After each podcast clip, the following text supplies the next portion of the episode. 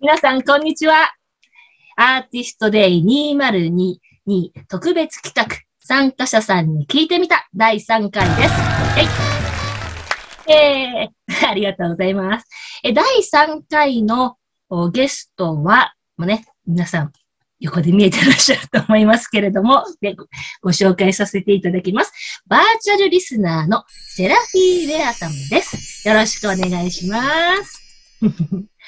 えー、じゃあね、まず私の方からセラフィーさんのちょっとプロフィールを簡単にえー、ご紹介いたします。どういうことをされているのかなってことをちょっとご紹介させていただきますね。えー、セラフィーさんは、えー、バーチャルリスナーとして毎月、えー、ブログを書いていらっしゃいます。で、そのブログってどんなのっていう話になりますけどね。あの、まずね、普段のセラフィーさんは何をされているかっていうところもね、一緒に入れながらご説明すると、まず、一つ目。普段の仕事は IT 業界でお仕事をされている。ね。ということは、なんとなく、あ、システムとか技術とか強いんだなっていう感じがしますよね。ね。はい。で、えー、そこからですね、VR 技術を使ったバーチャルライバーの新しいタレント性に惹かれたということですね。バーチャルライバーさんってどんな方たちなんですか？あなるほど。えっ、ー、と、バーチャルライバーっていうのは、えっ、ー、と、まあ、今私の、私の画面で見えてるように、えー、仮想のアバター、まあ、3D のアバターだったり、まあ、2D のアバターだったりするんですが、こういったアバターを、まあ、実際に自分のカメラで表情を撮って動かして、えー、まあ、実際にライブ配信されている方を、まあ、バーチャルライバーと呼ばれている方ですね。あ、なるほど。ありがとうございます。よくわかりました。で、3年前からほぼ毎日、え YouTube や、え Twitch、これはゲームの配信をするものですね。えとか、え VTuber さんのライブの配信を見て、見て、そこでですね、まあ、一視聴者のファンの気持ちということで、毎月そこで思ったこと、感じたこと、考えたことをえブログの方に書いていらっしゃるということですよね。セラビーさん、こちらでよろしいですか？あ、そうです。はい。はい。ありがとうございます。え今日は、えー、そんなセラフィーさんにいろいろお話を伺っていきたいと思います。セラフィーさんよろしくお願いします。よろしくお願いします。はい。ありがとうございます。とってもね、今日ね、ちょっと初めての、えー、こうしたゲストということで、もうドキドキしているんですけれども、ちょっとドキドキを抑えつつ質問を伺っていきたいと思います。はい。じゃあもう早速なんですけど、一つ目の質問をお伺いしますね。セラフィーさんが、あの、最初にこのサークルオブアーティストの勉強会に参加していただいたのは、今年の2月に開催された SNS 誹謗中傷問題とその対策という講座に参加していただいたのが初めてだったんですけれども、もうズバリ、その参加理由っていうのをお聞かせいただいてもよろしいですか？そうですね。あの、今は誰でも SNS で動画配信とか、まあ、ブログやツイッターで情報発信できる時代ですので、誹謗中傷の問題というのは、まあ、する側、される側、どちらも身近な問題だと思うんですね。でですので、誹謗中傷対策の具体的なお話を聞かせていただくて、あの参加させていただきました。ありがとうございます。あの、実はね、これまで、あの、私どもの団体の勉強会っていうのは、アーティストと、まあ、芸能従事者と、で、彼らを支える事業の方、あの、行政書士さんだったり、社会保険労務士の方っていう事業の方を対象にしていたんですけれども、あの、セラフィーさんのお問い合わせでね、あの、いや僕は実演家でもないし、芸能従事者でもないんだけれども、というところでお問い合わせをいただいたときに、あ、そう、確かに、確かに、あの、SNS の誹謗中傷に遭うのは、まあ、アーティストだけではないよなって、そこでハッと気がついて、まあ、慌ててというか、佐藤大和先生に、まあ、これこれこういうわけでっていうふうにお問い、あの、ご連絡差し上げたらですね、もう、あの、大和先生もすごく喜んでいらして、もう、こういうこと勉強してくださってる方がもういるっていうだけで、とてもありがたいと。もうぜひぜひ参加してくださいということで、参加いただいたのがきっかけでしたね。そうでしたね。ありがとうございました。はい。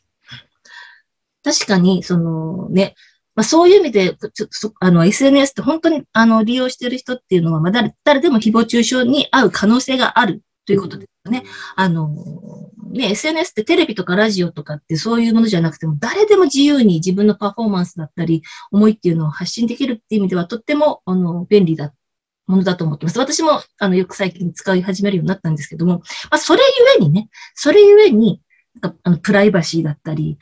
とかっていうところが曖昧になったり、まあ、あとは、ね、残念ながら世の中には悪意を持った人っていうのも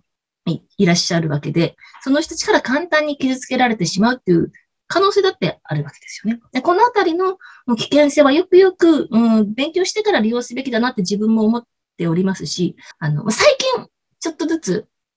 参加してくれてる方も増えてはきているんですけど、それでもね、まだまだね、自分には関係ないよなっていう方もいらっしゃるんですよ。ね、そのあたりは、あの、YouTuber さんとか、VTuber さん、ライバーさんなんかはど、ど、どんな感じなんですかね？そうですね。私が見てる方で、まあ、ネットで活動されてるほとんどの方というのは、まあ、プライバシーというのはすごく注意されてると思うんですよ。うんうんうん多分、あの、学校でネット上には個人情報を出さないようにっていうふうに教わってるんだと思うんですね。そういう点からも、まあ、芸名を使って、まあ、実際の顔を見せずに活動できる VTuber とかライバーというのは、まあ、気軽さで好まれてる面もあるんじゃないかと思うんですよ。まあ、しかし、あの、誹謗中傷というのは悪口のことなんで、あの芸名を使っていても顔を出す、顔を出してなくても、まあ、悪口っていうのは言われるもんだと思うんですね。で、SNS というのは自分に関係する情報が集まるように、まあ、作られてるんで、はいはい、うん、そういそういった悪口も本人に集まりやすい、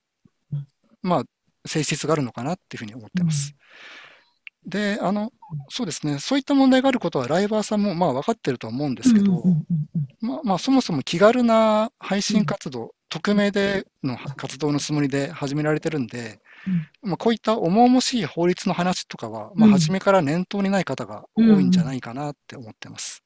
そうですよね。あの、私はちょろっと、あの、あまり詳しくなくて、あの、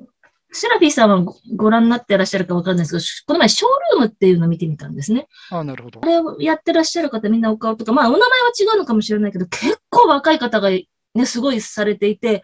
で、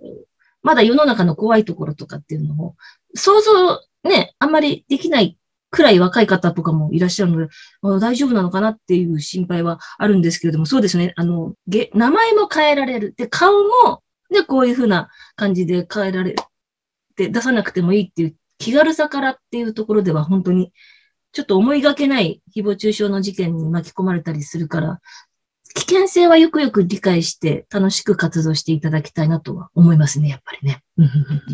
ありがとうございます。はい、ありがとうございます。でですね、あの、セラフィーさんも7月のアーティストデーはご参加いただけますか？はい、その予定です。はい、ありがとうございます。あの、実は今回、あの、ぜひね、あの、YouTuber さんとか VTuber さんのライバーさん、たくさん参加していただきたいなと思うんです。まあ、ちょっとさっきもね、お話ありましたけど、法律の話って聞くと、あちょっと自分には難しいかなとか、うん、そこでこう壁を作ってしまわれちゃうかなっていう心配があるので、ここはね、実際にその2月の SNS の誹謗中傷問題の講座に参加された、あ、感想というか、そのあたりも含めて、あの、お話いただけたらいいかな、なんて思っているんですけども。はい、えー、そうですね。誹謗中傷というのは、まあ、最近ネットで話題になってますので、まあ、大まかな知識というのは調べれば、まあ、すぐわかることだと思うんですよね。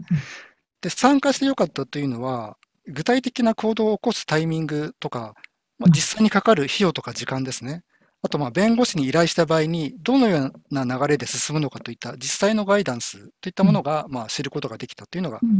まあ、大きいですね。あと、また、そうですね、法律的なことよりも、その具体的に周りの人がどのようなサポートをしてあげられるのかとか、問題が起きたときにどんなことをやってはならないのかという実例を伺うことができて、まあ、より実、まあなんだろう、より身近で現実的な問題として実感できた感じですかね。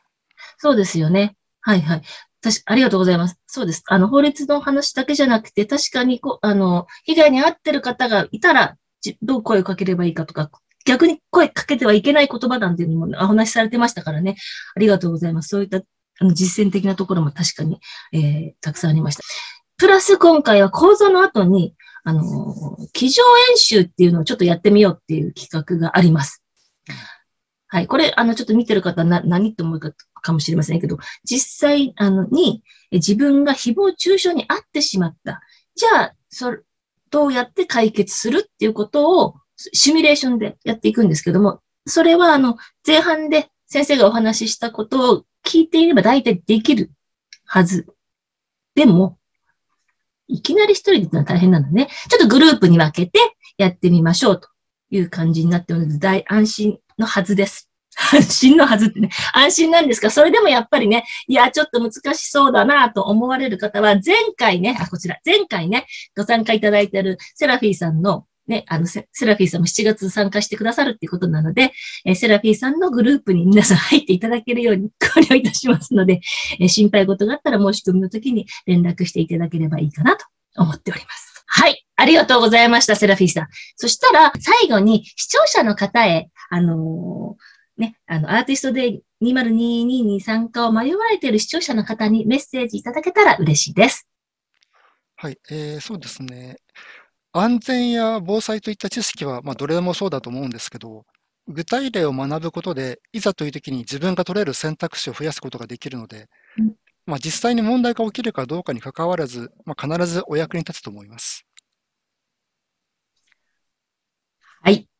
ありがとうございました。ということで、えー、セラフィーウェアさんありがとうございました。えー、ね、あの、ここにセラフィーウェアさんのブログの方、あの、リンクを出しておきますので、ご興味がある方はそちらからもね、ちょっといろいろ勉強できるので、えー、ぜひご覧になってみてください。今回の参加者さんに聞いてみたは、バーチャルリスナーのセラフィーウェアさんでした。えー、ありがとうございました。ありがとうございました。